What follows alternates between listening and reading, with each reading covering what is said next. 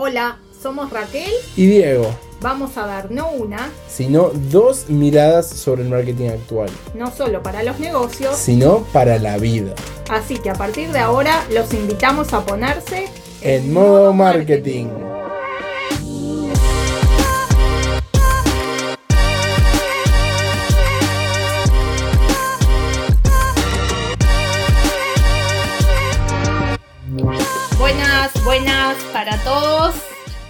Muy feliz de estar en este nuevo episodio. ¿Cómo estás, Diego? Muy, pero muy, pero muy bien.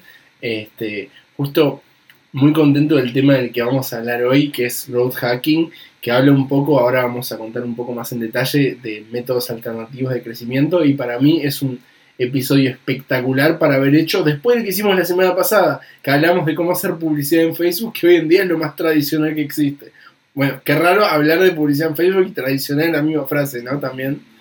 Es verdad. Bueno, sí, no vamos a hablar de lo que eran los medios tradicionales, los nuevos medios, pero sí, antes de meternos en tema, eh, me gustaría explicar para los que no hayan escuchado todavía la expresión de qué se trata el growth hacking y se trata justamente de actividades de marketing enfocadas en el crecimiento de una organización. ¿No? ¿Qué quiere decir esto? bueno, una organización de repente viene teniendo tanta cantidad de clientes. Eh, creo que un buen ejemplo son las plataformas de project management, ¿no? De, eh, de, gestionar proyectos como pueden ser Monday o ClickUp, que bueno, desarrollan el producto, van haciendo pruebas, testeos con una cantidad de usuarios, definiendo cómo, es sus, cómo son sus branding, sus acciones de marketing, su servicio de atención al cliente y dicen, bueno, ahora estamos preparados para eh, pasar a multiplicar por 10 nuestra cantidad de clientes. Bueno, evidentemente pueden hacerlo con pauta publicitaria y mostrando anuncios, pero en realidad habitualmente tratan de buscar alternativas para hacer un crecimiento como que se dispare muy rápidamente. Y bueno, y cuando se comenzaron a buscar alternativas es que surgió este término del growth hacking, que son acciones de marketing enfocadas en un crecimiento eh, rápido y exponencial. Sí, ahí están. Bueno, growth hacking en realidad es un nombre que primero que suena muy cool y que habla como de estas dos grandes áreas, que es por un lado growth, como vos decías, el crecimiento y el crecimiento escalado, exponencial.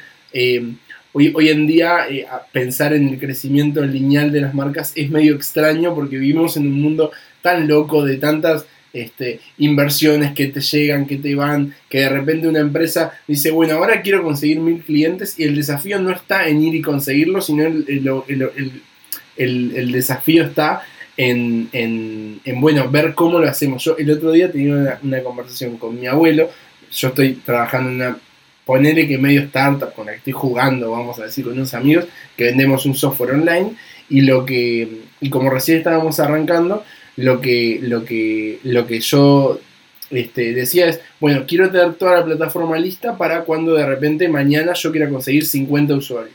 Y mi abuelo, que bueno, que, que no necesariamente sabe mucho al respecto, me decía, pero no entiendo, ¿no te conviene ir consiguiendo los usuarios para que después, bueno, cuando la plataforma esté lista ya los puedas tener? Y en realidad la respuesta es no. En realidad hoy en día conseguir usuarios haciendo publicidad y utilizando los métodos correctos no es complicado. Hoy en día lo complicado es ver cómo gestionarlos. Entonces, cuando una plataforma o cuando cualquier negocio está preparado para crecer, tienen que empezar a hackear los modelos tradicionales de crecimiento para hacerlo de forma poderosa y de manera exponencial con métodos alternativos, muchas veces más baratos en el corto plazo. Sí, igual está bueno decir que muchas veces métodos, ¿no? Que ahora vamos a contar algunas que en un momento se consideran de growth hacking, bueno, después ya pasan a ser comunes porque mucha gente los usa y bueno, y ahí están los growth hackers que deberían empezar a inventar o probar métodos nuevos, ¿no? Sí, sin ir más lejos, pensar en el email marketing en su momento era recontra una práctica de growth hacking porque era una cosa que hacía poca gente y que además era súper eficiente porque es baratísimo. Hoy en día realmente eh, se ha masificado mucho el uso de emails, entonces ya no es tan poderoso como era en aquel momento y bueno, nada, simplemente tenemos que ir descubriendo nuevos métodos para irlo trabajando. Pero sí, es como vos decís, o sea, es la búsqueda de métodos alternativos y por eso el Growth Hacker está en la cresta de la ola de todo y la tiene clarísima en cuanto a cómo lo va a trabajar. Y de hecho, bueno, muchas de las métodos o fórmulas, ¿no? En realidad del growth hacking tiene que ver con que sean eh, personas las que te vayan trayendo, digamos, a otras personas, ¿no? Eh, un ejemplo clásico, por ejemplo, podría ser este Dropbox, por ejemplo, ¿no? Cuando te recomienda en realidad que, bueno, que si le recomendás a un amigo Dropbox y ese amigo se suscribe, en realidad, bueno, tienen más espacio para usar en forma gratuita los dos, ¿no?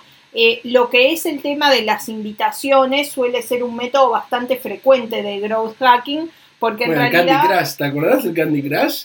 Que para conseguir más corazoncitos o más vidas tenías que invitar a tus amigos de Facebook. Bueno, no me acuerdo, pero por ejemplo, bueno, ahora la moneda, la criptomoneda Pi, en realidad para vos minar y aumentar el nivel de seguridad, también tenés que traer recomendados, ¿no? O sea que las diferentes formas, ¿no? De uso de recomendados algunas eh, más, si se quiere, casuales, ¿no? Y otras más estructuradas, ¿no? O algunas más indirectas, en el sentido que en realidad eh, las personas, si quieren, pueden recomendar, pero cuando hablamos en realidad de growth hacking, hablamos de modelos directos, ¿no? Yo, por ejemplo, estoy suscripta a varios newsletters, por ejemplo, donde en realidad te incluyen un link para que si las personas eh, se registran con ese link, yo voy ganando puntos y premios, por ejemplo, en base a esas personas que se registraron. Y de repente, si yo me motivo con esos premios porque me parece que están buenos, bueno, obviamente voy a recomendar a mis conocidos que se suscriban a ese newsletter. Sí, ahí tenés como... Eh, es, importante aclarar la diferencia que una, una cosa que funcione por invitación no es lo mismo que funcione como esto que vos decís, un programa de afiliado. Porque seguro alguien nos está escuchando y dice, ah, como Clubhouse. No, no, no. Clubhouse lo que hizo fue que, de hecho, no, sé si estabas al tanto, pero Clubhouse ya no es invitation only. Hace muy poquitos días ya quedó eh, totalmente abierto. Pero bueno, en su momento funcionó como invitation only, pero era solamente para conseguir ese efecto de somos misteriosos, somos cool, somos interesantes, y era como una cosa totalmente llamémoslo hasta de branding, de cómo querían mostrarse ellos al mundo. No es lo mismo que lo que nosotros estamos hablando, esto es como para vender exponencialmente, hacer que tus clientes sean en definitiva tus vendedores.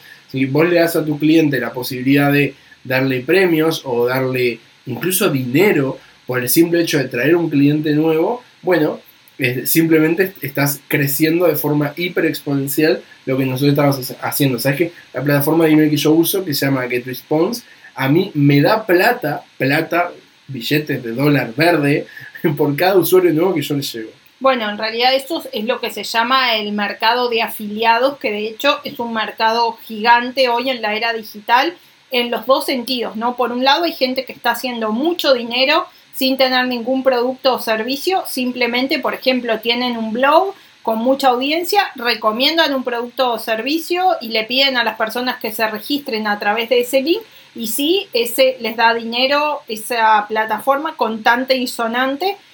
Eh, o sea que hay muchas personas viviendo o haciendo dinero del mercado de afiliados y por otro lado muchas plataformas que están creciendo muchísimo justamente gracias a esos programas de afiliados, ¿no? Yo, por ejemplo, hace poco me registré en una que se llama Conversion AI, que es un programa de, escritura por inteligencia artificial, ¿no? Para que te genere tus posts o notas de blog, por ejemplo, y bueno, me postulé como para ser afiliado, ¿no? Hay programas que son más abiertos, que cualquiera puede ser afiliado, y hay otros en realidad como que son más exclusivos, por ejemplo, en este caso quieren que realmente sea una persona que se dedique al marketing, que tenga un sitio web, que hable de marketing, digamos, para ellos asegurarse que van a ser personas, digamos, con cierta autoridad las que van a recomendar el producto o servicio. Bueno, también hay una cosa no menor, ellos aparte que son una empresa recontra reciente, están empezando a testear su modelo de afiliados, entonces quieren que sus primeros afiliados sean de muchísima calidad,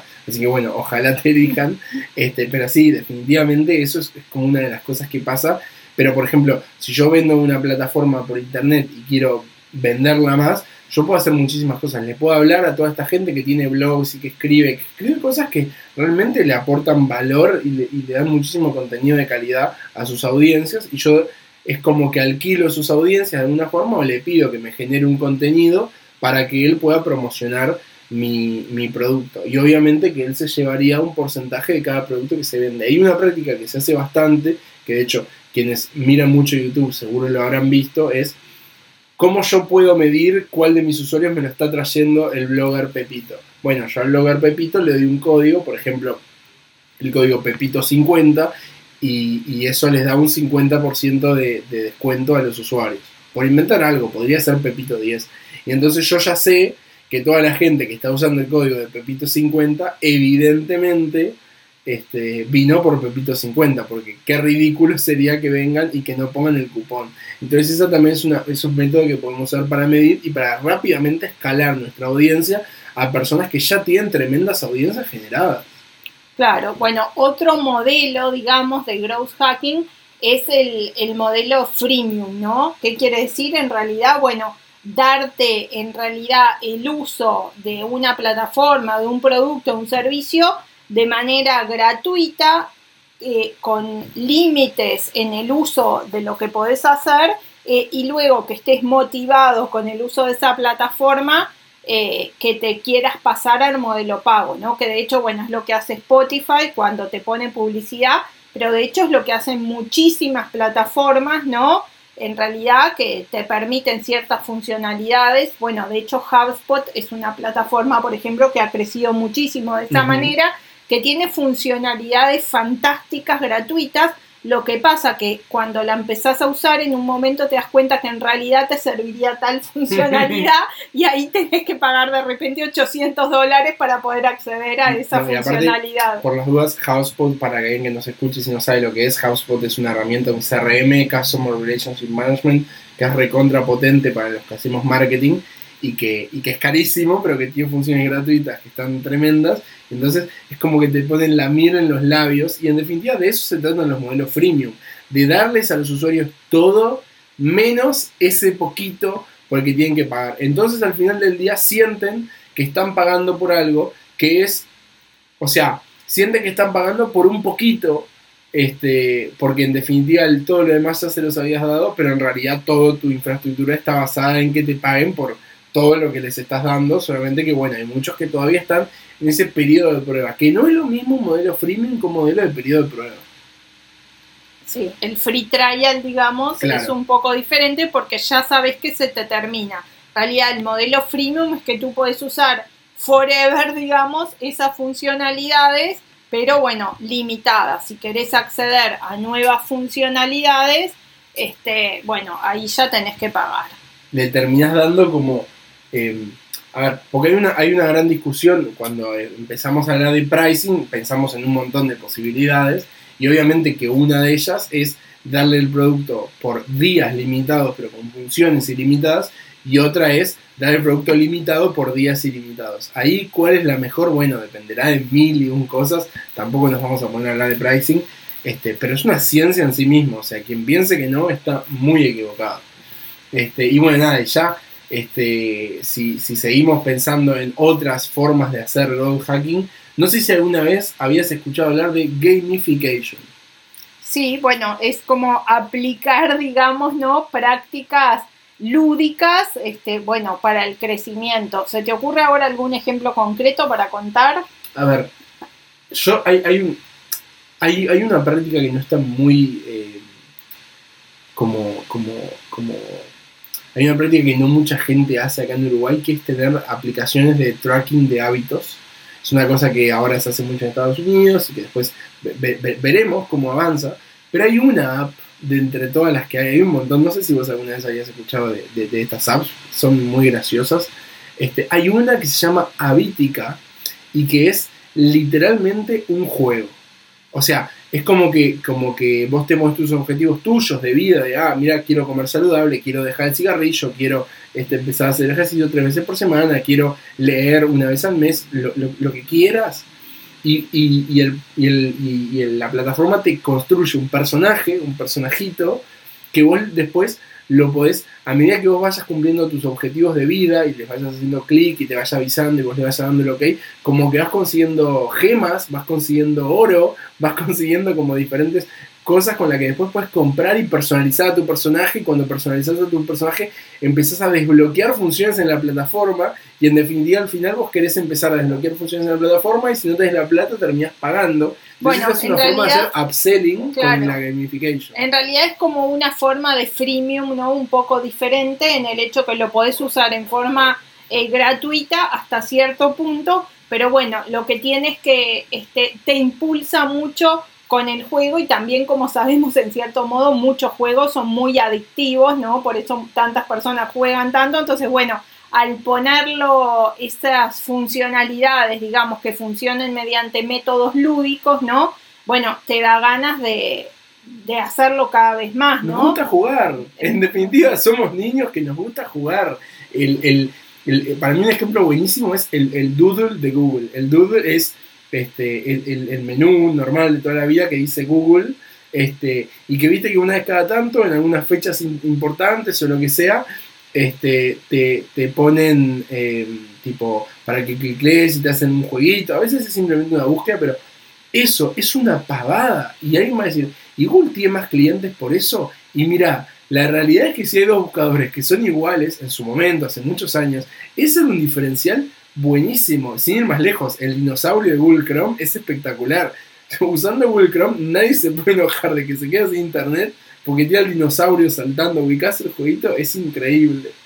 Bueno, en realidad sí. Y también ahora que decís eso, eh, a las personas nos gustan las sorpresas, ¿no? Entonces, bueno, también hay un término que se llama el wow effect, ¿no? O el efecto sorpresa, que en realidad eso tiende a hacer, digamos, que las cosas se viralicen porque las personas ten- tendemos a contar, digamos, ¿no? Aquello que, bueno, no, nos gusta o nos sorprendió.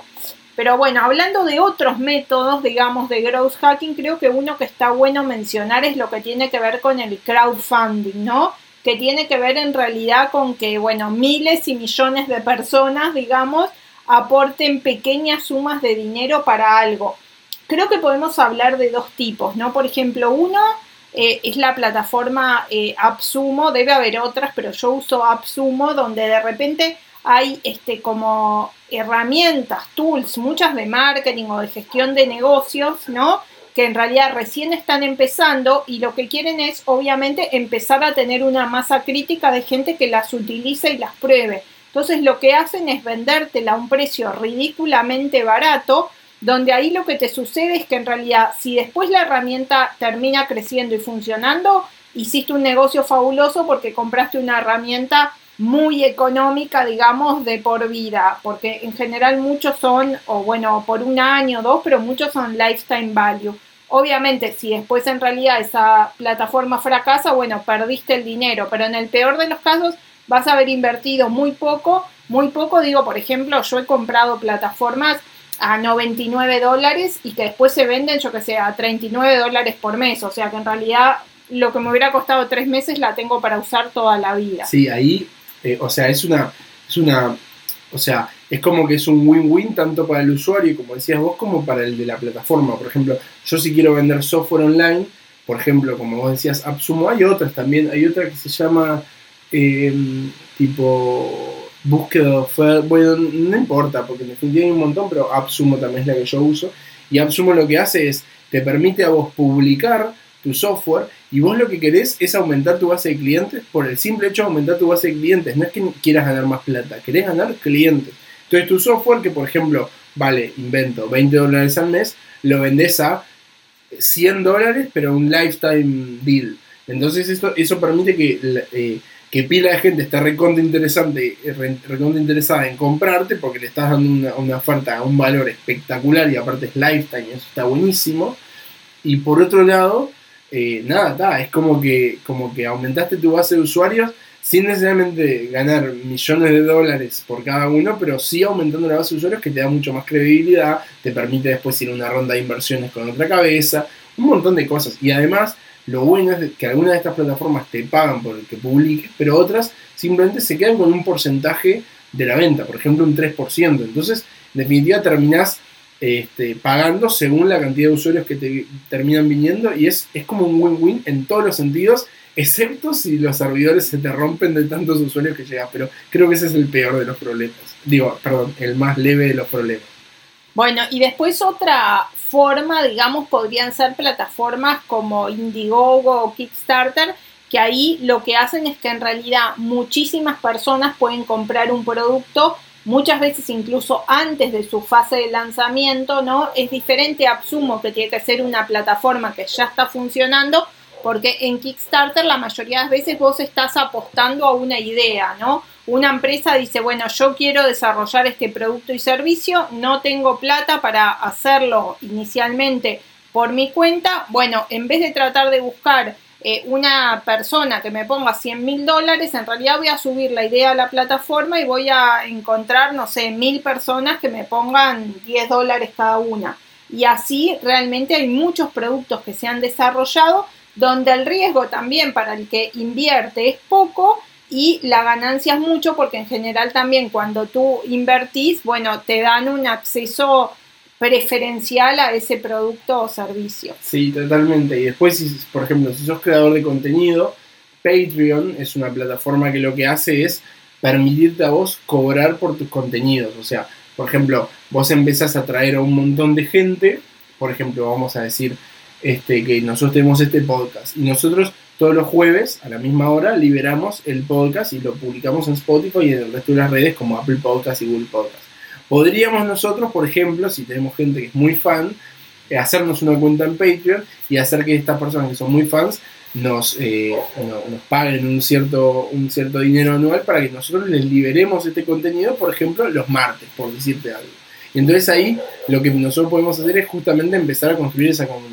¿Y cómo hacemos road hacking con esto? Bueno, lo podemos, podemos ofrecer la licencia de Patreon a nuestros más fans, a los que nos consigan más clientes, como decíamos antes. Entonces, si alguien nos consigue 10 clientes, le regalamos la posibilidad de todos los martes recibir el podcast. Creo que en esta altura nadie va a morirse por recibir el podcast dos días antes, pero uno nunca sabe y después con los contenidos podemos hacer un montón de cosas. No, y en realidad no, vos pusiste como ejemplo el podcast dos días antes, pero por ejemplo yo sé gente que usa Patreon y por ejemplo lo que hace es, bueno, de repente eh, Zooms exclusivos con su comunidad, por ejemplo, donde, bueno, le pueden hacer preguntas, no sé, una vez por mes un Zoom donde le pueden hacer preguntas sobre, en nuestro caso serían, por ejemplo, sobre temas de marketing. Entonces, bueno, las personas nos dan dinero, pero no solo pueden escuchar antes el podcast, sino que tienen otros beneficios.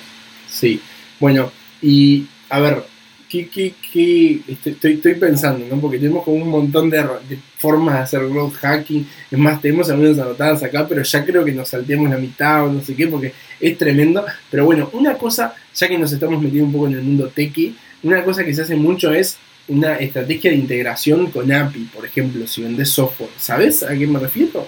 Sí, en realidad, bueno, de hecho, justo el otro día hablaba con un amigo eh, de la plataforma Icon, por ejemplo, que es una plataforma de email marketing. Hace un rato mencionamos otra, por ejemplo, y que justo ahora se integró con Fenicio. Por ejemplo, Fenicio en realidad es una plataforma de e-commerce, plataformas para eh, gente que tiene negocios online y bueno, y en realidad casi toda persona, o diría toda, ¿no? Que tiene un e-commerce debería usar algún sistema de email marketing.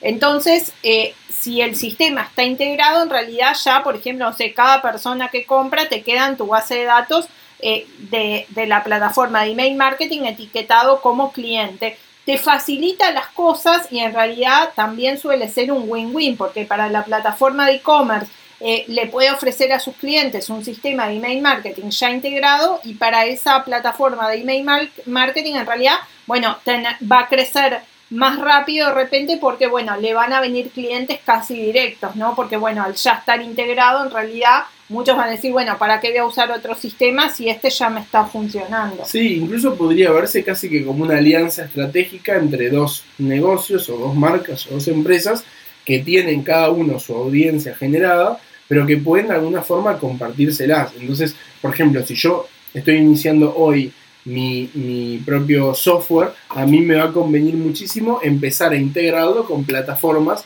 que justamente mis clientes o mis potenciales clientes usen. Entonces, si todos mis clientes usan, por ejemplo, yo me apunto a un público corporativo y todos mis clientes usan Outlook, para gestionar su email. Entonces va a ser recontra útil que mi herramienta se, se integre con Outlook y, por ejemplo, no sé qué es lo que yo vendo, pero que de alguna forma se integre con el mail. Por ejemplo, vendo, como vos decías hace un rato, un software de gestión de tareas. Bueno, qué bueno sería que me, conecte con Outlook y que las tareas aparezcan en el calendario de Outlook, por decir una cosa.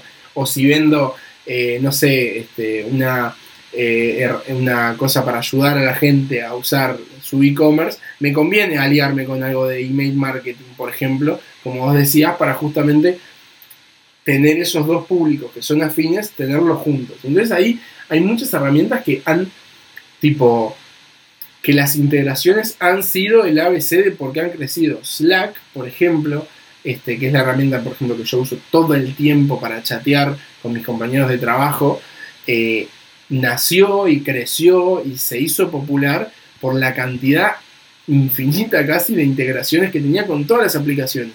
Ellos lo que dijeron fue queremos hacer la app de chat que se integre con más cosas y lo lograron. Bueno, hace poco fueron vendidas a Salesforce, si no me equivoco. Bueno, y creo que para cerrar, otra forma diferente ¿no? de growth hacking que podríamos mencionar es eh, lo que se conoce como guest posting, ¿no? que en realidad es como tener invitados o tú participar como invitado en un blog o en un sitio web, digamos, de otra persona y así nutrirse, digamos, de ambas audiencias, ¿no? Por ejemplo, vos escribís sobre un tema y en realidad entonces le decís a alguien que tiene un blog sobre un tema similar, no sé, me gustaría o invitarte a ti que escribas en mi blog o yo escribir en el tuyo. ¿Y por qué? Porque, por ejemplo, esa persona invitada seguramente va a compartir luego ese, esa nota de blog en todas sus redes sociales. Entonces vos vas a alcanzar la nota, la audiencia, perdón, de esa persona. Sí, a ver, todo en definitiva se trata de cómo podemos ampliar nuestra, nuestra audiencia. Y básicamente hay eh, como siento que todo lo que nosotros decimos se, como que se, se puede categorizar en dos grandes categorías, que es por un lado ampliar de forma eh, interesante mi, mi, mi, audiencia utilizando herramientas, por ejemplo, el email, utilizando herramientas, por ejemplo, eh, poniéndome en Absumo o Kickstarter, donde aumento exponencialmente mi visibilidad, o lo que puedo hacer es mergear mi audiencia o alquilar la audiencia de otra persona para que, bueno, la audiencia de esta otra persona a mí me, me, me, beneficie la mía le beneficie a él y empezar a, generar ese tipo de acuerdos que en definitiva es la mejor forma de conseguir audiencias. Es decir, em, en definitiva, usar la audiencia de otras personas. Ahí también podríamos hablar de influencer marketing. Lo que pasa es que ahí ya nos estamos metiendo en una práctica que no es tan loca hoy en día, el influencer marketing, entonces ya no puede llamarse growth hacking como en su momento sí lo era. Sí, seguramente sí. Y bueno, esto creo que es lo divertido del growth hacking, ¿no? Que es bueno que probablemente si grabemos un episodio de nuevo de growth hacking dentro de seis meses, bueno, van vamos a tener otras técnicas para compartir pero bueno, resumiendo, en realidad se trata de decir, bueno, ¿cómo puedo lograr crecer exponencialmente a través de qué técnicas de marketing? Y en general, en muchas empresas ya hay una persona justamente destinada a esa función para centrarse justamente no en las tácticas de marketing más habituales, sino específicamente en apuntar algunas que si bien obviamente tienen que ir muy de la mano de la otra, apunten, como decíamos al principio, a un crecimiento rápido y exponencial. Sí, para mí, la, o sea, no es un término muy académico lo que voy a decir ahora, pero ser growth hacker es ser un pillo. o sea, desde el punto de vista de buscar formas pillas de ir descubriendo e ir ampliando. Y mira, te voy a contar una práctica que la realidad es que sé que la mayoría de gente que nos escucha no va a poder este, hacer porque se llaman estrategias de, tipo boost campaigns, no sé si alguna vez hayas escuchado, que obviamente eh, nadie de los que nos escucha seguramente lo haga porque implica invertir millones de dólares, pero en definitiva de lo que se trata es de, por ejemplo, vamos a imaginar que yo promociono una app en la App Store. Entonces, yo lo que hago es meter una boost campaign, es decir, invertir millones de dólares en una semana, o sea, una cosa que decís una barbaridad de la cantidad de plata que estoy gastando, pero consigo tantas descargas en tan poco tiempo que mi aplicación sube al número uno o al número dos de las tendencias de esa semana y la cantidad de descargas que se generan por estar en el número uno o el número dos de las tendencias son altísimas y muchas veces, si yo por ejemplo estoy acostumbrado a que cada 100 dólares que invierto